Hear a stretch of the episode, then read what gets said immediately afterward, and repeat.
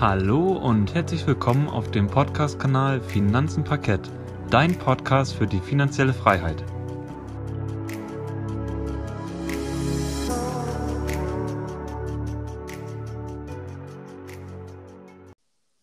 Herzlich willkommen zurück bei unserem Podcast Finanzen Parkett. Heute wollen wir wie jede Woche über die wichtigsten News der vergangenen Börsenwoche sprechen. Und zwar holen wir uns heute aus der Börsenwoche KW11. Die ging vom 15.03. bis zum 19.03. Und der DAX stand der Anfang der Woche bei etwa 15.000 äh, 14.502 Punkten und schloss am Freitag bei 14.621 Punkten ab. Also haben wir eine Aufwärtsbewegung von etwa 100 Punkten hier zu verzeichnen gehabt und das ist eine Aufwärtsbewegung von ungefähr 0,81 Prozent diese Woche. Also eher eine, ja, würde ich mal sagen, eine geringe Aufwärtsbewegung im Vergleich zu den letzten Wochen. Dann würde ich sagen, wir haben auch das Thema gehabt mit AstraZeneca noch, dass der jetzt hier die Woche über einmal verboten wurde, jetzt wurde er wieder erlaubt. Also es ist ein bisschen gerade ein ziemlich hin und her bei AstraZeneca. Das ist vielleicht noch so ein spannendes Ereignis, was diese Woche passiert ist. Wie wir dazu persönlich stehen, da wollen wir am besten nichts dazu sagen. Wir werden aber noch nicht geimpft. Ich weiß nicht, hast du irgendwann mal eine Aussicht, wann du geimpft wirst bis jetzt? Nee, habe ich noch gar nicht. Nee, nee. Genau, also wir haben auch so noch keine Chance, eine Impfung zu bekommen. Also von dem her müssen wir uns dazu auch gar nicht äußern zu dem Thema. Aber natürlich das AstraZeneca-Thema. Ich meine, es ist auch immer schwierig, wenn der Impfstoff so durch die, durch die Medien gezogen wird und so weiter und das mit den ganzen Nebenwirkungen und so weiter. Ich glaube, das ist dann halt auch irgendwann schwierig, diesen Impfstoff noch zu verimpfen, wenn er halt bei der Bevölkerung nicht mehr so akzeptiert wird. Das ist halt so ein bisschen die Sorge, die man da vielleicht als aus Aktionärsicht dann verfolgen könnte noch. Genau, aber ich würde sagen, lass uns doch direkt mal mit dem Montag starten, Gerrit. Ja, sehr gerne. Also am Montag starte ich da mal direkt mit Salando durch. Salando hat ja im letzten Jahr mega gut performt, einfach nur mit dem Hintergrund, dass aufgrund der ganzen Lockdowns und so weiter die Geschäfte zu waren und die Menschen trotzdem Kleidung gekauft haben. Und das hat sich auch jetzt Salando als Ziel genommen, dass sie das aus dem letzten Jahr nochmal wieder dieses Jahr toppen wollen. Somit haben sie jetzt einen Umsatzplus zwischen 24 und 29 Prozent also auf 9,9 bis 10,3 Milliarden Euro angepeilt. Und im Vergleich im letzten Jahr waren die Erlöse um 23 Prozent auf 8 Milliarden Euro sogar geklettert. Und im Oktober letzten Jahres hatte Zalando zum zweiten Mal sogar die Jahresprognose angehoben gehabt und diesen Ausblick nun beim Umsatz sogar auch noch übertroffen. Das bereinigte Betriebsergebnis, also das EBIT, das verdoppelte sich nahezu auf knapp 421 Millionen Euro nach fast 225 Millionen Euro noch im Jahr 2019.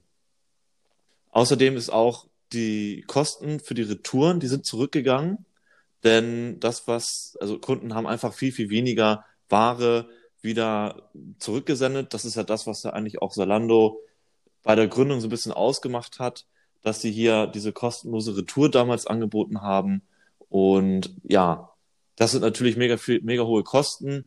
Ich kenne das auch, gerade erst gestern noch mit einem Kumpel gequatscht, gestern Abend. Der hat irgendwie für 500 oder 600 Euro bei Salando geshoppt.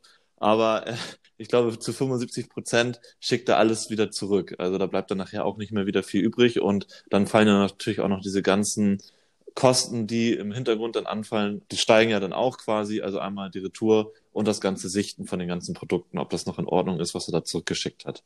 Also da hat Salando sich in dem Zuge auch anscheinend bessern können. Das heißt, je weniger zurückkommt, desto besser. Und desto mehr bleibt natürlich auch in der Kasse übrig. Im laufenden Jahr soll nun das bereinigte Betriebsergebnis zwischen 350 und 425 Millionen Euro liegen. Außerdem hat Solando sich als Ziel genommen, mehr investi investieren zu wollen, Entschuldigung, als noch 2019. Und deswegen möchten sie ja um die 350 bis 400 Millionen Euro in die Hand nehmen und vor allem die Logistik und den Technologiebereich weiter stärken. Dann die nächste Meldung von dem Schweizer Pharmakonzern Roche. Wir wissen ja immer nicht genau, wie man das ausspricht. Aber Roche, der möchte das und der Konzern möchte nun sein Diagnostikgeschäft mit einem Milliardenzukauf weiter ausbauen. Und somit wird für rund 1,8 Milliarden US-Dollar der Arzneimittelhersteller Genmark Diagnostik übernommen. Dieser Deal soll dann im zweiten Quartal diesen Jahres abgeschlossen werden. Und Genmark wird Roche zufolge das Angebot des Konzerns an molekulardiagnostischen Tests im Bereich Infektionskrankheiten erweitern, ähm, weil einfach die schnelle Identifizierung von Infektionen in der Blutbahn und der Nachweis von Antibiotikaresistenzen, zum Beispiel in den Krankenhäusern, die es ja da gibt, einfach auch immer wichtiger wird, vor allem für Patienten. Und vor rund einem Jahr hat erst der Schweizer Konzern einen Corona-Test auf die Straße gebracht gehabt. Damit haben sie auch mega viel Kohle verdient. Das hatten wir auch in den letzten Börsentalks zu dem Zeitraum berichtet gehabt.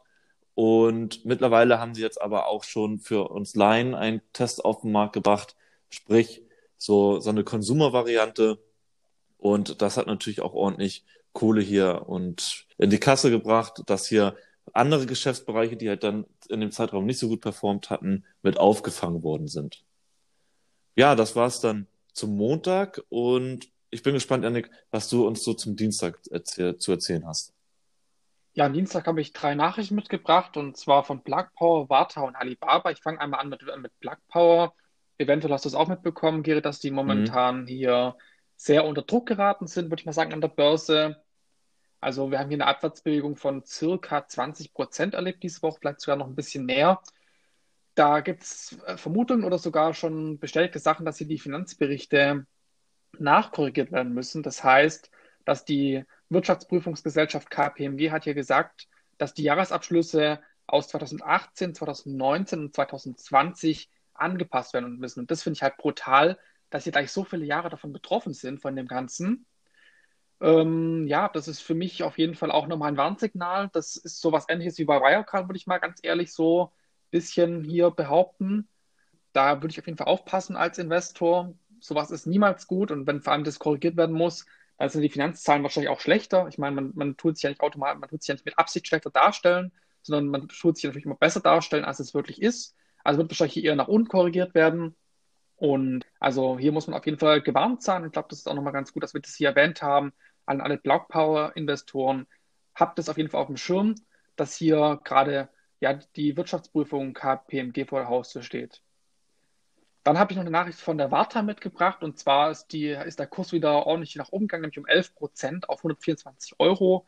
Und zwar gibt es neue Spekulationen oder sogar, da gab es eine Art Interview oder eine Art ja, Magazinartikel, die, der quasi eine neue, einen neuen Geschäftsbereich von Warta beschrieben hat. Und zwar wollen die jetzt auch für Elektroautos große Batterien herstellen. Und da sind sie gerade am Forschen dafür und auch am, schon am ersten Produktionslinien aufbauen.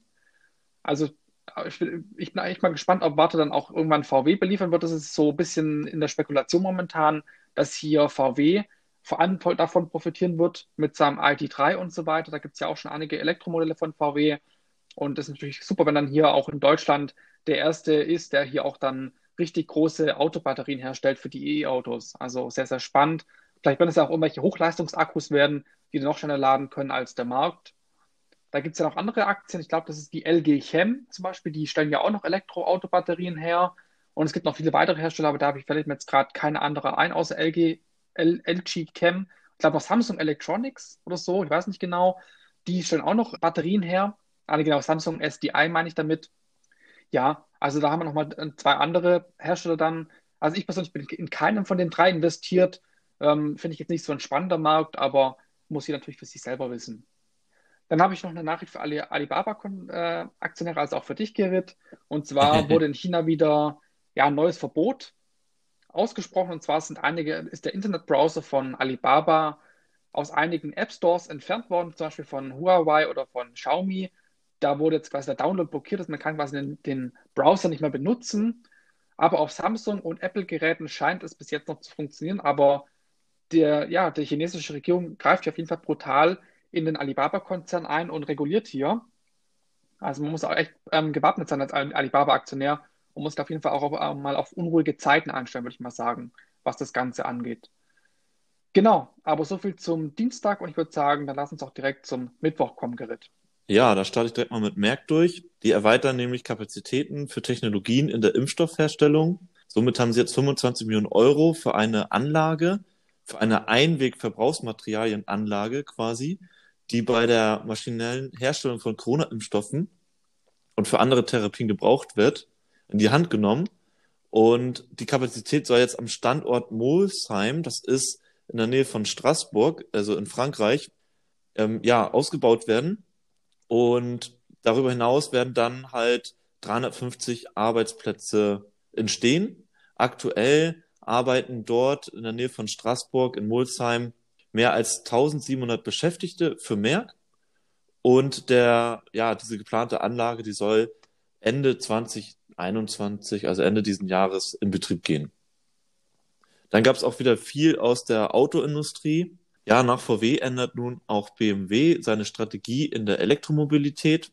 So werden ab 2025 mit einer sogenannten neuen Klasse die gesamte Modellpalette von BMW auf, auf, die, auf eine technische Grundlage geprüft und der Stromantrieb soll dann hier an der Stelle entwickelt oder nach wie vor weiterentwickelt werden und bevorzugt werden für diese neue Produktpalette.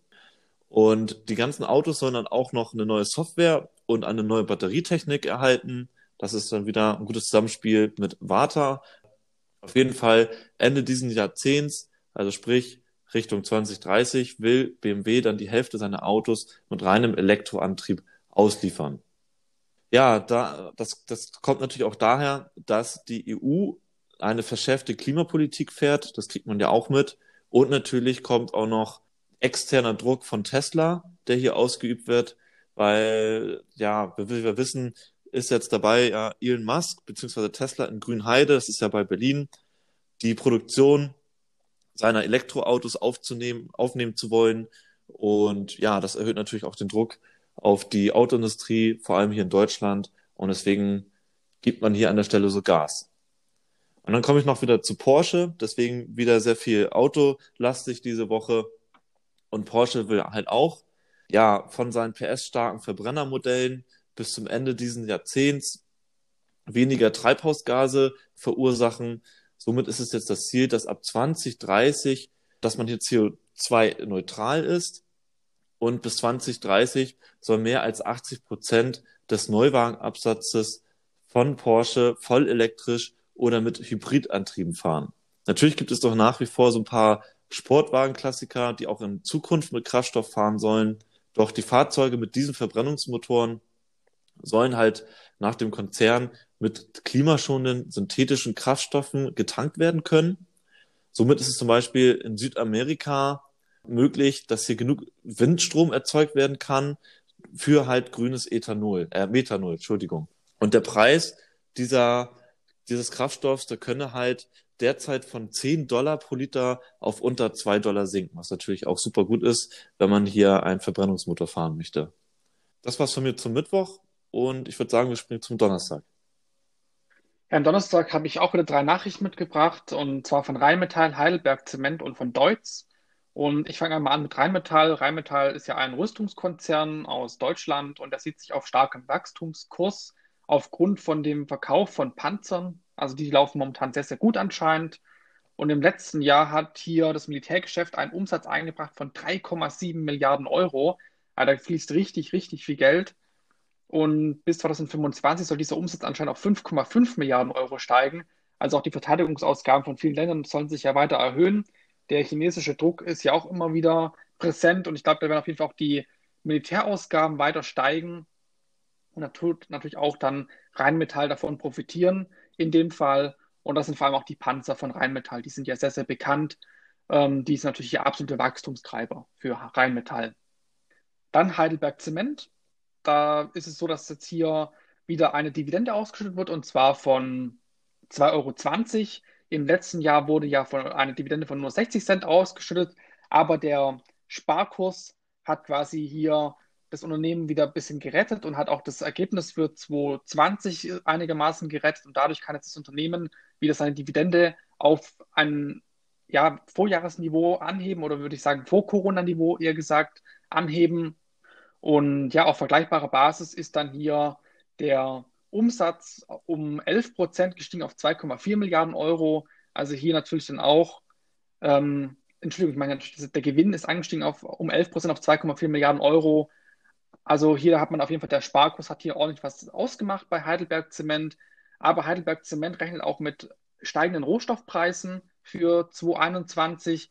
Und deshalb kann es auch nur wahrscheinlich ein Sondereffekt sein. Also der Forscher rechnet eher sogar für das nächste Jahr wieder mit einem geringeren oder mit einem gleichbleibenden Ergebnis hier nachsteuern.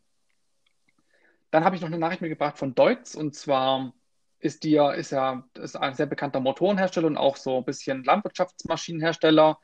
Und der Umsatz ist im Corona-Jahr um 30 Prozent eingesunken. Und ja, also da lässt sich nicht viel dazu sagen. Und unterm Strich bleibt dann hier ein Verlust von 108 Millionen Euro am Ende des Jahres. Und ja, ein Jahr zuvor hat der Konzern noch gut 52 Millionen Euro verdient. Also hier natürlich dann ordentlich ähm, das Corona-Jahr zu Buche geschlagen hier bei Deutz. Und Deutz plant jetzt aber, dass der Umsatz wieder sich stabilisieren soll, nämlich auf 1,4 Milliarden Euro soll der Umsatz steigen in 2021 aber es wird weiterhin auch keine Dividende ausgeschüttet. Für 2020 hat hier der, der CEO gesagt, das ist halt einfach noch nicht möglich bei dem Verlust. Ich meine, ist ja logisch, dass man da nichts ausschütten kann und wird man auch nicht machen. Und ich vermute auch, dass 2021 hier auch die Dividende wahrscheinlich noch gestrichen sein wird. Und für 2019 war die Dividende ja auch gestrichen. Als sehr, sehr schade hier bei Deutz. Aber im Endeffekt ist es besser, keine Dividende ausschütten, als dann unnötig ähm, die Bilanz zu belasten durch diese Dividendenausschüttungen. Genau, also hoffen wir mal für Deutsch, dass sich das Ganze wieder verbessert, das Geschäft. Die, die, die Dividenden von Deutz sind ja sogar steuerfrei, so wie ähnlich wie die Telekom, sind auch hier die Dividenden von Deutz steuerfrei, also auch sehr spannend. Aber wenn es da keine Dividenden gibt, dann gibt es ja auch kein, keine steuerfreien ja, Ausschüttungen. Dann würde ich sagen, das war's zum Donnerstag und lass uns auch schon zum letzten Tag der Woche kommen, nämlich dem Freitag. Aber ziemlich interessant, Janik, zu Deutsch. Das wusste ich auch nicht, dass sie hier eine steuerfreie Dividende haben. Kann man sich ja noch mal ein bisschen angucken, auf jeden Fall. Genau, also Stand, mein, meine Information mhm. ist Stand 2020. Also nicht 2021, sondern 2020 ist meine Information. Also ich weiß nicht, ob es jetzt noch so ist, aber es war 2020 war es so noch so. Okay, genau. ja, interessant. Okay. Ja, dann würde ich sagen, kommen wir, wie du schon gesagt hast, zum Freitag. Und da steige ich mal wieder mit der Automobilindustrie ein, und zwar mit Ford und Toyota. Wir hatten ja auch schon in den letzten drei, vier Börsentalks davon gesprochen, dass die, dass, ja, dass weltweit ein Chipmangel herrscht in der Automobilindustrie. Und somit werden jetzt auch der US-Autokonzern Ford vorübergehend die Produktion unterbrechen müssen. Zum Beispiel sind es die Bänder, beziehungsweise, ja, die Produktion in Louisville, das ist ein Bundesstaat in Kentucky, für kurze Zeit ausgesetzt und gestoppt und in Köln ebenfalls. Zudem sind bei der Produktion zwei Modelle. Da fehlen halt paar Bauteile, die werden auch zunächst weggelassen. Nichtsdestotrotz werden die Fahrzeuge gebaut, aber ja, erstmal auf einem großen, auf einer großen Pufferfläche zwischengeparkt. Und sobald die Bauteile, die fehlenden Bauteile zur Verfügung stehen, werden sie natürlich verbaut. Aber davon sind natürlich tausende Autos betroffen und das ist natürlich eine mega große Nacharbeit, dann das Ganze, ja, nachrüsten zu können. Und halt neben den Chips ist es halt auch so, dass in den USA weitere Bauteile fehlen. Und deswegen kommt es halt dazu, dass in Louisville, in diesem Werk, ja, mehrere Schichten gestrichen sind und auch in dem Kölner Werk, da wird nämlich der Ford Fiesta gebaut. Da stehen seit oder standen vom 1. bis zum 16. März die Bänder still und auch am 22. März soll laut Ford die Produktion oder beziehungsweise die Arbeit erstmal ruhen, einfach nur aufgrund dieser Chip, des Chipmangels und natürlich fehlender weiterer Bauteile. Betroffen von dieser Situation sind ja auch unter anderem zum Beispiel VW, da hatten wir schon drüber berichtet gehabt, und General Motors. Ich glaube, die waren letzte Woche im Fokus. Ja, und die letzte Meldung habe ich mitgebracht von Arcelor Metall. Es ist nämlich so, dass aufgrund der Entkarbonisierung das heißt, ähm, dass die Wirtschaft ja oder die Wirtschaftsweise umgestellt wird, einfach speziell auch in der Energiewirtschaft. Hier gehört ja auch ArcelorMittal dazu. Das heißt, man möchte quasi ja weniger Kohlenstoff beziehungsweise CO2 ausstoßen. Das sind ja auch die Ziele der EU. Und somit soll jetzt bis 2050 die, diese, diese Branche, diese Metallbranche oder Stahlindustrie komplett klimaneutral produzieren können und daraufhin hat jetzt auch ArcelorMittal reagiert. Und sie haben jetzt hier ein Konzept quasi vorgelegt, das halt diesen Wandel begleiten soll. Und somit ist jetzt aus diesem Konzept zu nehmen, dass in den kommenden fünf Jahren der Konzern eine halbe Milliarde US-Dollar investieren möchte, um halt die Emissionen zunächst deutlich senken zu können. Und unter dem Namen oder unter dem Decknamen X-Carb möchte nun ArcelorMittal Zertifikate vermarkten, über die die Kunden das bei der Produktion durch verschiedene Maßnahmen eingesparte CO2 auf ihren eigenen Scope 3 Emissionen anrechnen können. Also Scope 3 bezeichnet dabei eine Kategorie von CO2-Emissionen, die nicht in der eigenen Produktion, das wäre nämlich Scope 1, oder bei der eigenen Energieversorgung, das wäre Scope 2, sondern bei Kunden oder Zulieferanten stehen. Ich habe das auch nochmal ein bisschen auf der Seite verfolgt, also auf der Investors Relations Seite von ArcelorMittal, weil ich es eigentlich ziemlich interessant finde und der Kurs ist auch über die letzten Jahre echt eingebrochen. Also vielleicht, oder ich persönlich denke mal, wenn man sich mal mit dem Unternehmen auseinandersetzt, das werde ich auf jeden Fall in der Zukunft jetzt machen, dass es hier vielleicht so eine, oder dass es ja eine Turnaround-Aktie werden kann. Einfach nur, weil es hier mega geil zumindest dem Klimawandel begegnen möchte, beziehungsweise dem CO2-Ausstoß. Und von daher ähm, wollte ich hier nochmal den Anreiz geben und habe halt diese Meldung mitgebracht von ArcelorMittal. Wie gesagt, dass sie hier ein Konzept aufbereitet haben für die Zukunft schon, was ja auch immer nicht schlecht ist. Weil an der Börse wird ja auch die Zukunft gehandelt und nicht, ja, natürlich kann man sich die Vergangenheit betrachten oder die Historie, das sollte man auch, aber grundsätzlich der aktuelle Kurs spiegelt ja quasi die Zukunft wieder. Ja, ich würde sagen, das war es mal wieder zur KW11. Ziemlich krass, wie schnell die Zeit vergeht. Und ich bin gespannt, was dieses Jahr noch alles zukommen wird. Erstmal soll jetzt so langsam mal der Impfstoff ja, bereitgestellt werden, weil ich habe natürlich schon Lust, irgendwie wieder zu reisen. Ich weiß nicht, Janik, wie geht's dir? Ich glaube, du bist ganz gerne mal irgendwie in Amerika unterwegs oder so oder auf Jamaika oder so, ne? Äh, Genau, also Karibik ist da schon mal. Karibik, okay. Also ich hoffe natürlich, dass ich auch dann irgendwann jetzt bald mal einen Impftermin bekomme. Ich vermute mal, dass das vor den Bundestagswahlen sein wird, weil man dann natürlich die Bevölkerung nochmal ruhig stellen möchte. Ja, ja also ich glaube, dieses Jahr muss man auf jeden Fall auch ein bisschen reagieren und auch ähm, natürlich an das, ich sag mal so, an die, an die Wahl äh, plädieren, dass jeder wählen geht und so weiter und auch dann, dass am Ende jeder mitentscheidet in der Demokratie, das ist ja sehr wichtig, dass jeder dann seine Stimme abgibt und auch für das Richtige stimmt und sich davor gut informiert über die einzelnen Parteien. Ich glaube, das ist auch nochmal hier, vor allem im Corona-Jahr muss man da auf jeden Fall auch mal dann vielleicht einen neuen Weg einschlagen, sich mal nochmal über, überdenken, hey, habe ich da jetzt vielleicht in den letzten Jahren nicht das Richtige gewählt? Ist es nicht in die richtige Richtung gegangen von der Politik her? Könnte ich mir da die und die Richtung vielleicht vorstellen, die es äh, weitergehen könnte?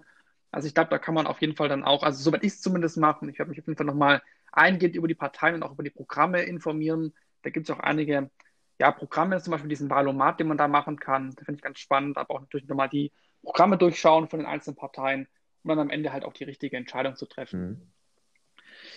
Genau, also ich finde es nochmal ganz spannend, was du da gesagt hast mit diesem, mit diesem Umweltzertifikaten und so weiter. Da ist ja auch zum Beispiel BMW ganz weit vorne. Zum Beispiel, die wollen ja auch irgendwann, dass sie ihr ganzes, ihre ganzen Materialien und ihre Zulieferer kontrollieren, dass sie auch zum Beispiel dann CO2-neutral ihre Autos ähm, auf die Straße bringen können. Zum Beispiel, dass zum Beispiel jetzt hier dieser, dieser Stahllieferant oder so, da muss er auch vorzeigen, hey, unsere Produktion ist klimaneutral und jetzt können wir quasi mit BMW zusammenarbeiten, weil die wollen halt nur klimaneutral, nur klimaneutrales ähm, Stahl haben. Genau, also das ist natürlich auch immer weiter und auch, ich glaube, dass dieser Trend auf jeden Fall sich immer weiter fortsetzen wird und auch durch viele weitere Industrien durchgehen wird. Also da wird auf jeden Fall auch nochmal in den nächsten Jahren wahrscheinlich viel Investitionen ähm, nötig sein, um das Ganze umzusetzen. Das ist auf jeden Fall ein Marathon, das Ganze. Aber ich finde es gut, dass die Unternehmen das jetzt schon angehen und sich da auch Gedanken machen über das ganze Thema. Da haben wir zum Beispiel jetzt auch, diese Woche haben ich und der Simon, also Simon von, der, ähm, von dem Blog Dividendeneule.de, haben wir auch eine spannende Analyse aufgenommen über die Linde PLC. Die sind auch wirklich sehr, sehr engagiert im, im Bereich Umwelt und auch im Bereich Nachhaltigkeit. Also es ist auch wirklich eine sehr, sehr interessante Aktie, wenn man hier wirklich mal so ein bisschen diesen Trend der Nachhaltigkeit verfolgen möchte. Da haben wir euch auch schon ein paar Aktien vorgestellt. Und genau die, die, die Linde ist da auch so eine Aktie, die da sehr großen Wert drauf legen. Die investieren zum Beispiel ein Drittel ihrer Forschungsausgaben nur in das Thema Nachhaltigkeit, was ich wirklich sehr beeindruckend finde. Also wenn euch das Thema Nachhaltigkeit mehr interessiert, dann haben wir dazu auf jeden Fall auch schon etliche Inhalte aufgenommen. Ja, ich würde sagen, es war eine sehr, sehr spannende Börsenwoche. Wir sind gespannt, was nächste Woche passiert. Passieren wird auf jeden Fall was. Es ist ja bis, bis jetzt noch nie passiert im Börsentalk, dass wir nichts zu berichten hatten. Mal haben wir mehr zu berichten, mal weniger. Oder wir haben zum Beispiel mal das Thema Wirecard gehabt, da haben wir dann wochenlang nur über Wirecard berichtet und irgendwann ging es uns dann auch so auf den Senkel, dass wir gesagt haben, wir, wir ignorieren jetzt Wirecard bewusst. Aber ich denke mal, dass das Thema Plug Power vielleicht da so ähnlich werden könnte. Ich weiß es noch nicht genau, aber ich vermute es mal. Deswegen, ja, nochmal an die Investoren von Plug Power da auf jeden Fall informiert bleiben in der Richtung und auf jeden Fall auch vorsichtig sein. Ja, lieber zu, wie immer, wenn du weitere Informationen möchtest oder wenn du auf dem Laufenden bleiben möchtest, dann kannst du uns auch gerne auf Instagram folgen. Dort findest du uns unter dem Account Finanzenparkett. Schau da ganz gerne mal vorbei. Aber wir haben auch einen Blog, nämlich finanzenparkett.de. Da laden wir auch regelmäßig interessante Artikel hoch zu verschiedenen Themen. Und unseren Podcast findest du auf vielen weiteren Plattformen, wie zum Beispiel Spotify, Google Podcast, Apple Podcast und Anchor. Aber du bekommst auch jede Folge von unserem YouTube-Kanal Finanzenparkett. Und dort kannst du auch wie immer gerne über die Kommentare mit uns in Verbindung treten. Und, an dieser Stelle würde ich sagen, wenn dir der Podcast gefallen hat, dann hinterlass uns doch gerne eine Bewertung oder einen Follow. Schön, dass du zugehört hast und vielen Dank, dass du bis zum Ende dran geblieben bist. Wir verabschieden uns für diese Folge und wünschen dir noch einen schönen Tag. Mach's gut und weiterhin viel Erfolg auf dem Weg zur finanziellen Freiheit. Bis zum nächsten Mal und auf Wiederhören.